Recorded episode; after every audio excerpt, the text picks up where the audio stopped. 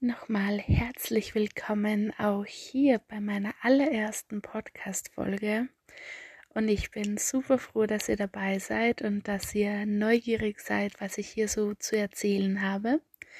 Also hoffe ich, dass ihr das auch spannend findet. Und wenn das so ist, teilt es natürlich gerne mit euren Freunden und so. Bin ganz froh, wenn der Podcast auch ein bisschen jetzt unter Anführungszeichen gesetzt natürlich Aufmerksamkeit erlangt und ich hier nicht nur einfach vor mich hinspreche und erzähle und niemand kriegt es überhaupt mit.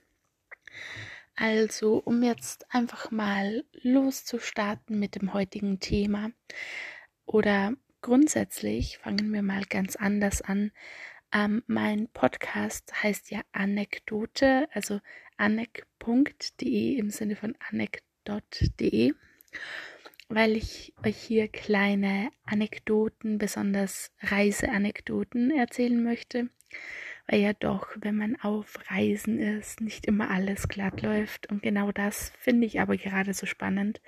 Und das sind ja dann im Endeffekt die schönen Geschichten oder die interessanten Geschichten, die man dann zu Hause erzählt, wenn man heimkommt und den Freunden oder der Familie oder wer auch immer halt in dem Fall nicht dabei war, man denen dann erzählt, wie der Urlaub war, erzählt man natürlich auch von schönen Tagen am Strand und tollen Ausflügen, aber so die spannenden Stories sind ja meistens dann die, wo eben nicht alles ganz glatt lief und im Endeffekt ja doch glatt lief, weil man ja doch heil nach Hause gekommen ist und von so einer Anekdote möchte ich heute auch erzählen. In dem Fall geht es um Kenia. Ich war vor ein paar Jahren in ähm, generell Ostafrika unterwegs. Also wir waren zuerst in Uganda, dann in Kenia und zu guter Letzt noch in Tansania. Und so das Hauptziel dieser Reise war auf jeden Fall Safari. Also es war schon grundsätzlich gesagt ein Safari-Urlaub. Am Schluss sind wir dann noch ein bisschen auf Sansibar gewesen und haben noch so einen kleinen Strandurlaub angehängt sozusagen. Aber es geht jetzt mal um die Fahrt zwischen Uganda und Kenia. Es war nämlich an der Grenze alles schon ein bisschen holprig, weil wir unseren Fahrer nicht einfach übernehmen konnten, weil das sonst echt richtig viel gekostet hätte und somit mussten wir an der Grenze uns von unserem Fahrer verabschieden und uns dann nach der Grenze wieder einen neuen Fahrer suchen. Und das hat sich insofern schwierig gestaltet, weil wir doch ein paar Leute waren und auch ziemlich viel Gebäck dabei hatten. Und da dann eher so kleinere Taxis eigentlich waren, die es eher so gewöhnt waren, die Leute dann nur so zum nächstgrößeren Ort zu kutschieren. Und wir haben dann aber doch einen Fahrer gefunden und sind dann alle zugestiegen und der war aber auch ganz irritiert, dass er jetzt mal eine weitere Strecke in Auftrag hatte und musste dann auch noch kurz zum nächsten Ort heimfahren, weil er gesagt hat, ja, bis dorthin braucht er seinen Ausweis nie. Und jetzt holt er mal so Ausweis und Führerschein und solche Sachen noch von zu Hause ab, wenn das okay ist. Und ja, dann ging eigentlich die Fahrt mal vorerst ganz gut los. Wir hatten eine Unterkunft gebucht in, ähm, also über Airbnb in der Nähe der Masai Mara, was ein ganz bekanntes Gebiet in Kenia ist, eben für Safari. Es ist auch weltweit gesehen einer der bekanntesten Nationalparks und da fahren die Leute besonders gerne hin, um Raubkatzen zu sehen. Also hat man echt eine große Chance, dass man jetzt Löwen oder Leoparden oder ähnliches beobachten kann. Und wir hatten da über Airbnb etwas gebucht. Und da war aber eine Abkürzung im Namen drinnen. Wenn man das also gegoogelt hat, dann ist irgendwie jedenfalls immer nur Airbnb aufgeschienen. Und wir haben aber nie probiert, die Abkürzung alleine zu googeln. Das mal vorweg, weil das wird später noch interessant für die Aufklärung. Auf jeden Fall sind wir so weitergefahren und der Besitzer dieses Airbnbs hat gemeint, ja, gib das einfach bei Google ein. Und mein Papa hat das eben probiert gehabt und wie gesagt, nur dieses Airbnb, ähm, diesen Airbnb-Website-Link gefunden. Und deswegen sind wir dann einfach nach Google Maps gefahren. Also wir haben es wirklich einfach eingegeben und dachten so, ja, passt und alles klar. Und fahren da halt mal ein paar Stunden, weil es doch ziemlich eine Strecke ist, weil Kenia jetzt gar nicht so ein kleines Land ist. Und dann sind wir irgendwann an einer Tankstelle stehen geblieben und dann sagt halt Google Maps so, ja, und noch eine halbe Stunde, dann ist mir da und wir alle eigentlich eh schon ziemlich ausgelaugt von der langen Fahrt und haben uns dann noch ein paar Snacks geholt und was zu trinken und haben auch überlegt, dann bei dieser Safari Lodge anzurufen und halt mal Bescheid zu geben. So in die Richtung, wir werden in ungefähr einer halben Stunde da sein, dass die auch wissen, wegen dem Abendessen und so, weil wir das da dazu gebucht hatten, dass die halt ja, einschätzen können, auf wann sie ungefähr mit uns rechnen sollen. Und bis dahin war die Straße auch vollkommen in Ordnung, also wirklich im Verhältnis zu den Straßen in Uganda echt gut, würde ich sagen. Alles asphaltiert und kaum Schlaglöcher und ja, so weit, so gut. Also es war dann wahrscheinlich so ich kann es schwer einschätzen, sechs oder so am Abend. Also es war auf jeden Fall noch hell und ja. Und dann sind wir da abgebogen, weil wir in diesem Ort, wo die Tankstelle war, auch abbiegen mussten. Und da war die Straße am Anfang auch so noch in Ordnung, würde ich mal sagen. Und ist dann aber gleich mal nach circa 500 Metern zu so einer wirklich lehmigen, trockenen Erdstraße geworden. Also da war dann plötzlich nichts mehr asphaltiert. Und anfangs ging das noch ganz gut. Da sind wir so ein bisschen auf einem Hügel oben gewesen. Da war schon so leicht feuchter Lehm, aber es ist noch ganz gut zum Fahren gegangen. Und dann, sobald wir da ja, so ungefähr einen Kilometer weit gefahren sind, sind wir gleich das erste Mal stecken geblieben. Und dann sind gleich mein Bruder und sein bester Freund, die waren beide mit ausgestiegen und haben halt das Auto da aus dem Dreck rausgeschoben. Und der beste Freund meines Bruders ist mal gleich voll in den Gatsch reingefallen und war komplett dreckig überall. Und wir haben halt irgendwie zu dem Zeitpunkt das alle noch sehr lustig gefunden und gelacht und so, ach, eine kleine Panne, das, das war klar, dass sowas passieren kann in Kenia, weil man rechnet schon damit, dass jetzt nicht alles von der Infrastruktur in Afrika gleich ist wie es bei uns in Europa. Und dann sind wir weitergefahren und dann war aber nach, weiß ich nicht, sagen wir ungefähr 200 Metern nochmal eine ähnliche Situation. Das war dann ein paar Mal nacheinander, dass wirklich viel Schlamm da war und man einfach drin gesteckt ist und dann haben sie wieder das Auto rausgeschoben und es ging und manchmal kamen auch ein paar freundliche Einheimische, weil da immer wieder so kleine Siedlungsgebiete waren. Also es war dann nicht wirklich noch ein Dorf, aber immer mal wieder ein paar Häuser und in Afrika spielt sich ja doch recht viel außerhalb des Hauses ab und dann sind eigentlich stetig Menschen irgendwo auf der Straße unterwegs oder unterhalten sich gemeinsam vor Häusern. Und die haben uns dann auch öfter weitergeholfen. Und haben wir uns da so immer weiter halt nach vorne gearbeitet und die Straße ist aber nicht besser geworden, sondern tatsächlich schlechter. Und zu irgendeinem Zeitpunkt konnte man die Straße gar nicht mehr erkennen. Waren dann auch ganz viele Steine und es ging teilweise bergauf. Also man hatte echt das Gefühl, man fährt so einen steinigen Hügel hoch. Und es war wirklich nicht mehr ganz ersichtlich, wo die Straße ist. Also es wurde dann zeitweise auch wieder besser. Dafür war die Straße dann ziemlich mit Gatsch bedeckt wieder, also wirklich schlammig. Ich hoffe auch die ähm, Bundesdeutschen verstehen mich hier übrigens. Ich bemühe mich sehr, mich ein bisschen der Standardsprache anzunähern, aber ich schätze, mein österreichischer Dialekt kommt meistens durch.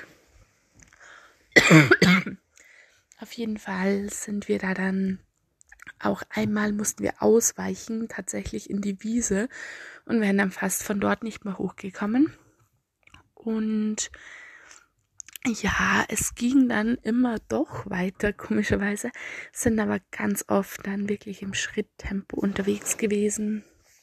Und dann, ähm, ja, haben wir ein paar Mal überlegt, ob wir umdrehen, aber die andere Richtung wäre natürlich nicht mehr besser geworden und man hat auch mal einen kleinen Ast beim Fenster rein und hat einen Teil von das sind so bei den Fenstern oben so Platz, Plastikschutzbereiche gewesen.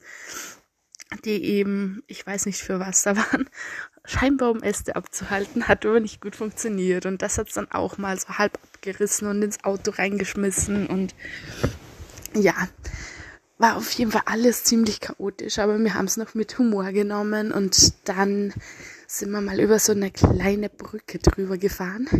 Übrigens natürlich alles nicht mehr im Zeitrahmen dieser halben Stunde.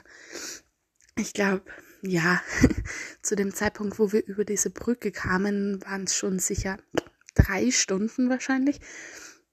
Auf jeden Fall hatten wir dann noch einen Reifenplatzer, aber das ging dann zum Glück auch, dass wir den Reifen gewechselt haben und dann sind wir aber im Endeffekt irgendwann wirklich so tief im Schlamm gesteckt, dass wir gar nicht mehr weiterkamen.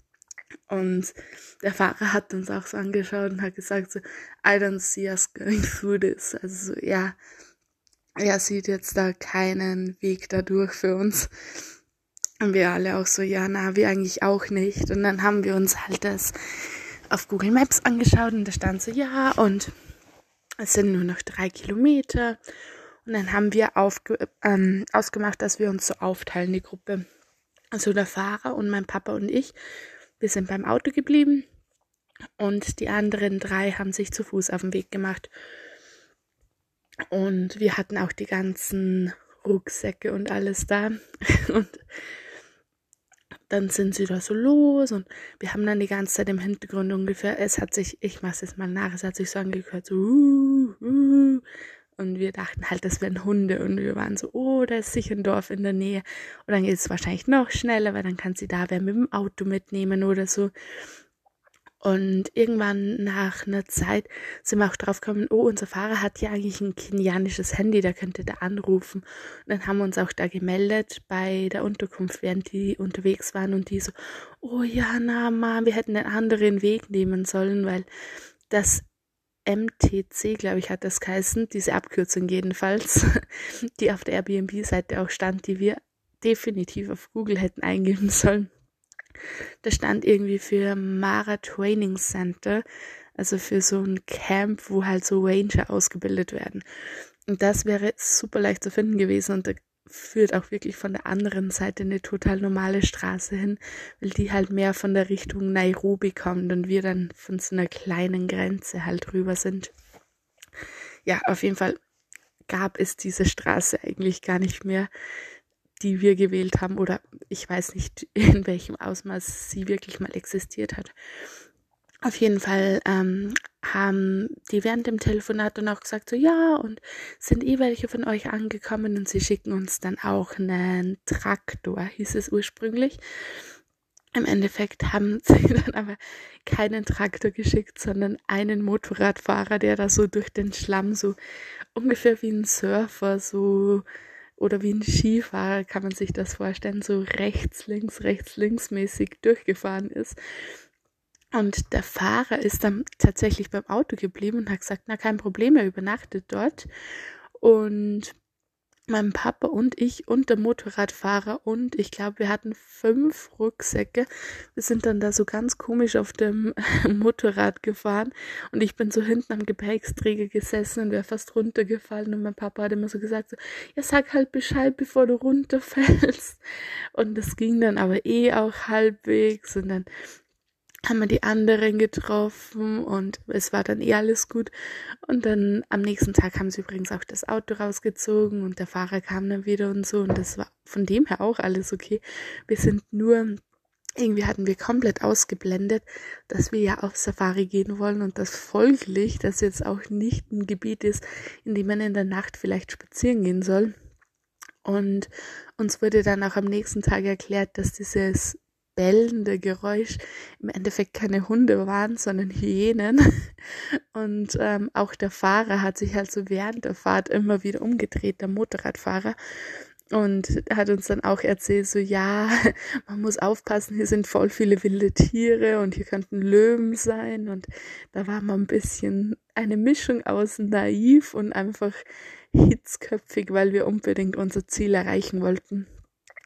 Aber im Endeffekt ging alles dementsprechend gut. Wir sind dann richtig spät angekommen, aber ja, haben trotzdem uns Essen gekriegt und waren echt in der schönen Unterkunft und hatten eine tolle Zeit und auch eine richtig schöne Safari-Erfahrung. Aber ja, das war so die kleine Kenia-Anekdote, wo wir, ich schätze, im Endeffekt sicher fünf Stunden im Schlamm festgesteckt sind und uns so schrittweise nach vorne gearbeitet haben.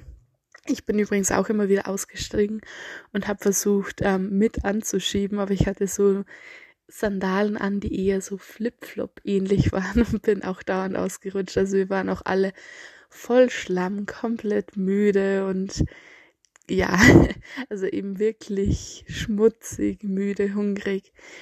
Aber ist im Endeffekt auf eine verschrobene Art alles gut geworden und ist, wie gesagt, immer noch eine lustige Geschichte, die man gerne weitererzählt. Sagt mir doch einfach, was ihr von dieser Geschichte haltet. Und teilt mir doch sonst, wenn ihr Lust habt, auch gerne eure Meinung auf Instagram mit.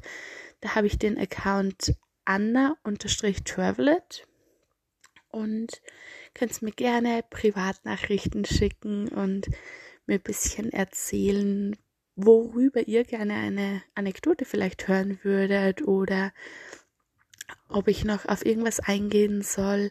Wie gesagt, das war so mein erster Versuch, mal euch eine Geschichte zu erzählen, die mir so beim Reisen widerfahren ist und euch von einer kleinen Reiseanekdote zu berichten. Schönen Abend noch.